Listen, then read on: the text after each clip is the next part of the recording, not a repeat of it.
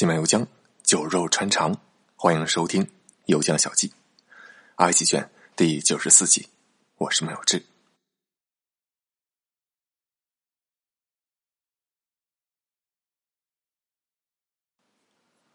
第九十三集说到，埃及首战胜利之后，并没有乘胜追击，而是巩固据点，与以色列对峙。以色列在初期的措手不及之后，也迅速动员起来。首先将资源和注意力集中投注到了北线战场，是要保住戈兰高地。仅仅用了十五个小时，以色列后备军人陆续抵达与叙利亚作战的前线，开始反扑。仅仅四天之后，不光把叙利亚推回到了原来的停火线，还继续向前突破。十月十三号，已经开始炮轰叙利亚首都大马士革的市郊了。这个时候，它距离市中心。只剩四十公里。叙利亚明明是先行偷袭，结果反过来被别人揍得鼻青脸肿，再打下去，说不定就要亡国了。以色列打着打着，忽然发现对手方出现了伊拉克和约旦的军队。上期我们说到，第四次中东战争的主要发起者只有两个阿拉伯国家：埃及和叙利亚，南北两路并进。分别打算收复西奈半岛和格兰高地，战场也是这两个战场。其他的阿拉伯国家只是撒点钱啊，象征性的派点军队或者飞机、坦克啊啊，意思一下，表示大家是抗击以色列共同战线上的同志，但并不是主力选手。约旦、伊拉克起初都没有参加，那这个时候为什么参战了？你看一下简介区的中东地图。叙利亚东边紧邻着伊拉克，南边紧邻着约旦。如果以色列拿下了叙利亚，那伊拉克就处在和犹太人抗争的前线了，而约旦就成为了被以色列两面包围的国家了。即便平时再有芥蒂，这个时候他们也不得不出手。三方联合，才勉强缓和了以色列的攻势。其实以色列也不容易。因为初期准备不足，被埃及和叙利亚打了个措手不及，以色列承受了巨大的战损，急需补充军火装备。更重要的是啊，这次战争的弹药消耗量太大。那战争打的都是后勤，越是现代战争，就是越拼后勤。以色列当时弹药紧张，而使用的很多火炮弹药，当时都并不具备自主生产能力。早在十月九号。以色列总理梅厄夫人就向美国求援，尼克松总统答应帮忙，但是以色列望眼欲穿啊，迟迟等不到美国的军火，怎么回事呢？你注意一下这个时点啊，那是一九七三年十月，尼克松当时正处在水门事件的漩涡中心呢，焦头烂额，特别检察官对尼克松的调查进入了关键阶段。尼克松他本人属于共和党。当他把以色列战时紧急军事援助议案提交到国会时，民主党疯狂反对，凡是尼克松认可的，我们都要反对，导致美国的军援一再迟滞。以色列高层当时都等得快绝望了，个个神经紧绷，面沉如水，最崩溃的时候，差点就要动用核武器了。好不容易要输送援助了。美国这边的物资运输又出了问题，现役的运输机没有空中加油设备，必须中途降落加油啊，再继续飞行。但当时阿拉伯国家危险，如果欧洲国家帮以色列，他们就要搞石油禁运。结果哪个国家都不敢让美国运输机降落加油，最后只有葡萄牙勉强愿意伸出援手。十月十四号，尼克松说出了他那句著名的话。对美国空军下令，把所有能飞的玩意儿都飞往以色列，史称“五分钱救援行动 ”（Operation Nickel Grass）。据说这个名字来自于二战期间飞行员喜欢唱的一句歌词啊：“往草地里扔一枚五分钱啊！”大量运输机满载着军火飞往葡萄牙的拉日什机场停留加油之后，再沿着严格设定的航线穿越地中海飞往以色列。当时，欧洲各国不仅拒绝美国运输机降落，也拒绝开放领空，而地中海南边则是埃及，正在和以色列开战，所以美国飞机啊，但凡飞的稍南一点或者稍北一点，就有被击落的风险。从这天一直到战争结束，美国运输机一共飞行五百六十五架次，给以色列提供了两万两千四百吨物资装备以及五十六架军用机。与此同时，苏联也在给阿拉伯国家提供援助。战争期间，一共飞行九百三十五架次，提供物资装备一万六千吨，以及二百零六架军用飞机。啊，这一对比就很明显了。苏联提供援助的时间要更早，但是苏联的运力明显不如美国。我们说过，苏联其实不愿意阿拉伯国家和以色列开战，他知道这群阿拉伯弱鸡斗不过以色列。他们一旦开战，还得把自己拉下水，给他们送武器，那不是白白浪费自己的钱吗？另外，多说一句，美国对以色列的军事援助有一个附带影响。当时，美国还深陷在越南战争的泥潭，这次对以色列的大规模援助，导致美国投入到越南战场的资源减少，某种意义上加速了美国从越南撤军的步伐。说回到战场上，就当叙利亚节节败退时，暂缓攻势的埃及为了援助叙利亚，也重新出战，试图从南边牵制以色列，减缓戈兰高地的压力。十月十四号拂晓，埃及一千辆坦克向以色列平推，以色列九百坦克迎战，双方打了一场真正的坦克大战，并且是世界历史上规模最大的坦克会战。埃及军队缺乏空军力量。遭到了以色列猛烈的空中打击，被干得落花流水，损失了二百五十架坦克，啊，这直接折了四分之一啊，大败而归。很多人评价第四次中东战争，事后都会说，埃及在这场战争里犯了重要的决策失误。首战胜利之后，只是巩固据点，没有乘胜追击，导致以色列缓过气来，先解决了北边的叙利亚，又腾出手来收拾了埃及。其实啊，这种看法。忽视了当时埃及一个重要的军事能力缺陷。第三次中东战争时，我们讲过，以色列空军力量有多强，狂风过境，差不多把埃及所有飞机都给炸没了。阿拉伯国家在制空权上一直都输给以色列。战争之后，苏联虽然帮埃及重建了空军，但埃及的空军素质和以色列差远了。这就好像同样一支笔，你写的字。那和王羲之写的字能一样吗？纳赛尔主持的消耗战期间，埃及和以色列也多次空军交手，毫无优势。那既然制空权抢不过，那就强化地面力量吧。苏联为了弥补埃及空中力量的短板，给埃及地面部队匹配了大量的萨姆二和萨姆六防空导弹，形成了一张巨大的防空保护伞。其中的主力选手是萨姆六，对飞机杀伤力非常大。以色列飞机但凡飞进射程的，很难生还。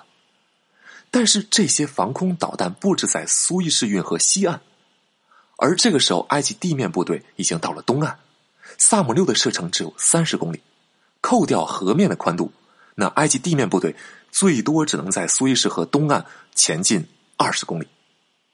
再继续往前的话，那就没有萨姆六导弹罩着了。而西奈半岛。是一马平川的旱地，毫无遮挡。地面部队只要往前冒了头，那就是明晃晃的靶子，任由以色列空军收拾你。所以埃及才那么有自知之明，打了场胜仗之后就不再前进了，老老实实蹲守在萨德六的射程之内。没想到叙利亚方向输的那么惨，盟友的老巢都快被推平了，你总不能窝在原地不动弹，不表示一下吧？啊，这说不过去吧？所以。埃及只能硬着头皮走出萨姆六的保护范围，和以色列来了一场坦克大战。以色列高兴坏了，一顿狂轰滥炸，埃及报销了二百五十辆坦克，啊，算是给朋友交了差。哎，我可不是没帮你啊，你也看到我什么样了。那注意一下这个时间，这是十月十四号，这一天，以色列已经在南北两个战线都取得了优势地位。而当天夜里十点，美国的援助飞机才姗姗来迟。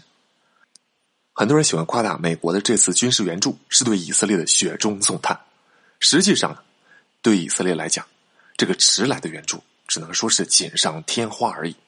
战局已经基本奠定了，源源不断来的军火供给，只是说让以色列吃下了一颗定心丸，可以顺利的组织反攻而已。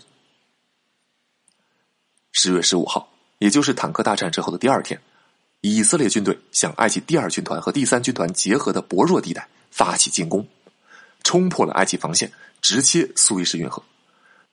一小撮以色列军队乔装成埃及军队，偷渡苏伊士运河。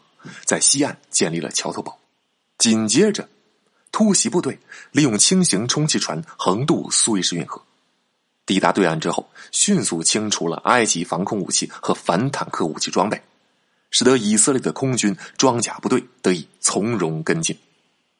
与此同时，以色列架起了四座浮桥，把大批军队投到西岸去，不断向前突进，兵锋直指开罗。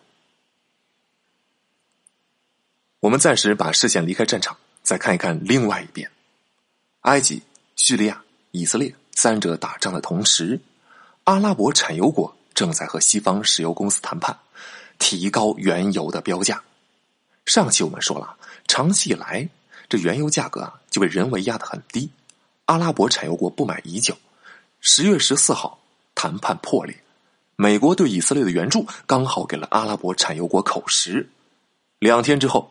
石油输出国组织啊，就是欧佩克，决定提高石油价格，每桶油的价格从不到二点九五美元提到了五点一一美元。十月十七号，埃及局势极不乐观，为了支持埃及，阿拉伯产油国决定压缩对美国和欧洲的产量和出口量，叫你们支持以色列，石油比上个月减产百分之五，以后每个月都再减少百分之五。以色列不为所动，两天之后又对以色列提供了二十二亿美金军事援助。作为回应，阿拉伯产油国祭出了最终的杀招，对美国、欧盟禁运石油。一时间，世界范围之内油价飞涨，第一次石油危机爆发。现代工业基本都是建立在石油资源基础之上的，衣食住行方方面面你都离不开石油，没了石油，你车没法开。机器没法使，合成橡胶没法做，肥料生产不了啊，整个经济都会陷入瘫痪的。这是世界各国第一次见到石油断供的威力。今天我们不太容易感受得到了，在当时这场石油禁运的反响，那可谓是惊天动地啊！有些小老百姓本来可能都不关心世界局势谁打谁了，根本不知道中东在打仗。这场石油禁运之后，那不知道的也都知道了。美国因为缺少石油，动用战时储备，一度宣布全国进入紧急状态。德国政府制定了周末禁止开车上路的规定。日本最惨，石油基本全都靠进口，又极度的依赖中东，欲哭无泪啊！欧美世界的经济遭受到了严重打击。不过，石油禁运政策对战争本身的进程影响有限。苏联本来就不太支持埃及打这场战争，是被绑上船的。看到战争正在失控，以色列北边快打到大马士革了，南边快推到开罗了，再不制止的话，一下子中东他就失去两个据点啊！所以马上要求埃及、叙利亚停火，你别打了。美国那边也不敢太过分，怕苏联介入，赶紧让以色列停火。战争期间，苏联动员了全部黑海舰队，在埃及沿海待命。空降师和两栖作战部队也进入了备战状态。如果以色列再行进击的话，苏联很有可能会登陆作战。而为了制衡苏联，美国的航母战斗群也驶入了地中海。当时地中海上美苏直接对峙，形势可谓是千钧一发。但美苏谁都不想和对方直接开战，一旦开战，那是一场灾难。基辛格飞往莫斯科商讨停火提案。十月二十一号。美国向安理会提交了停火协议，二十二号凌晨通过。当天下午，埃及和以色列都表示接受决议。不过，埃及耍赖皮，趁着停火的时机，暗戳戳的攻击以色列的坦克。以色列礼尚往来，军队向南进攻，彻底包围了苏伊士运河东岸被切断的埃及第三军团。美国赶紧跳出来，要求以色列不要对第三军团赶尽杀绝，因为双方并不听话。十月二十三号，联合国又通过了一次停火决议。十月二十四号，埃及、叙利亚、以色列三方接受赎罪日战争到此结束。战争结束时，埃及军队控制了东岸三千平方公里的地区，以色列在西岸占领了一千六百平方公里的土地。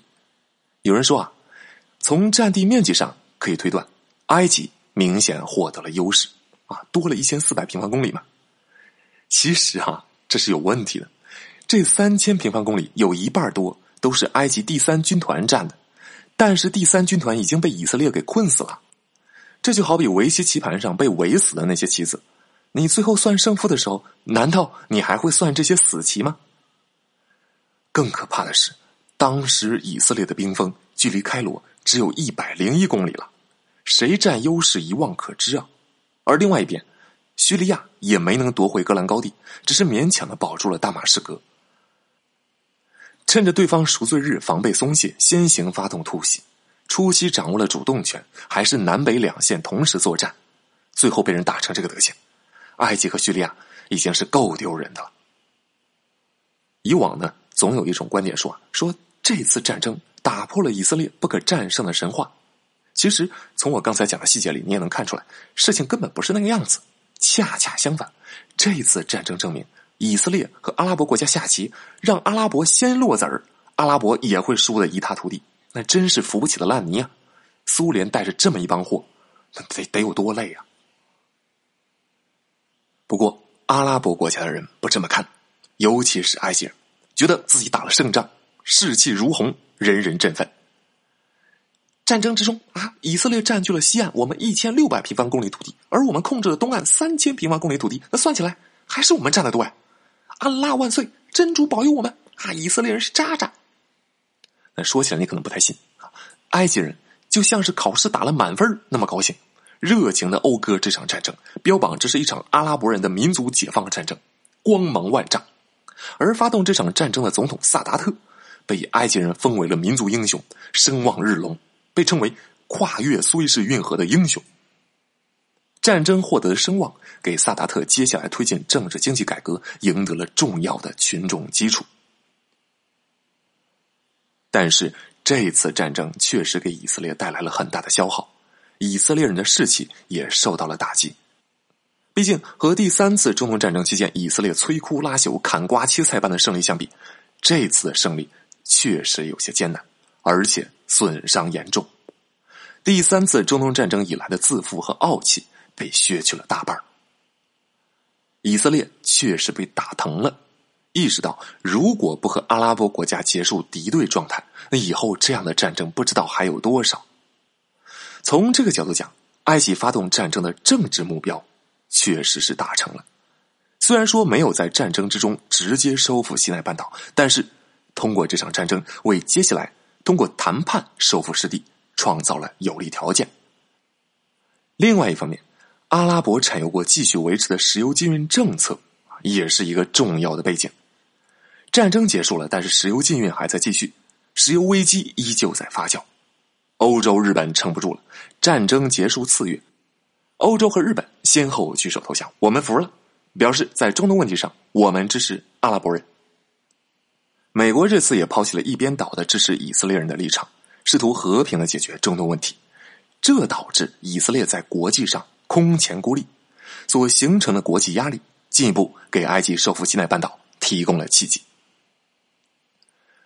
多说几句啊，这次石油危机对世界格局影响深远，直接影响了美苏两大国的未来。先说苏联，苏联当时财政已经出了严重问题，勃列日涅夫正在探索新经济体制改革。这时候中东突然石油禁运了，其他国家怕，那苏联不怕呀？苏联有石油，趁着这波禁运，苏联石油大量出口，赚得盆满钵满。充裕的石油收入暂时掩盖了严峻的财政问题，那有收入了还改什么革呀？而看着自己卖石油赚钱了，又开始大肆挥霍，几年之后作死的发动了阿富汗战争，那场战争的消耗可是个无底洞，严重拖垮了苏联。所以啊，一九七三年的石油危机让苏联可能是错失了最后一个自我挽救的机会。这之后的苏联看上去强大，实际上。已经沦落成了一个卖石油赚钱的资源国，和中东那些国家本质上没什么差别，外强中干。而这一切都被美国看在眼里。一九八五年，美国联合沙特做局，大量增产石油，打压油价，把油价压到苏联成本价以下。啊，因为苏联开采石油的这个成本比沙特这边高多了。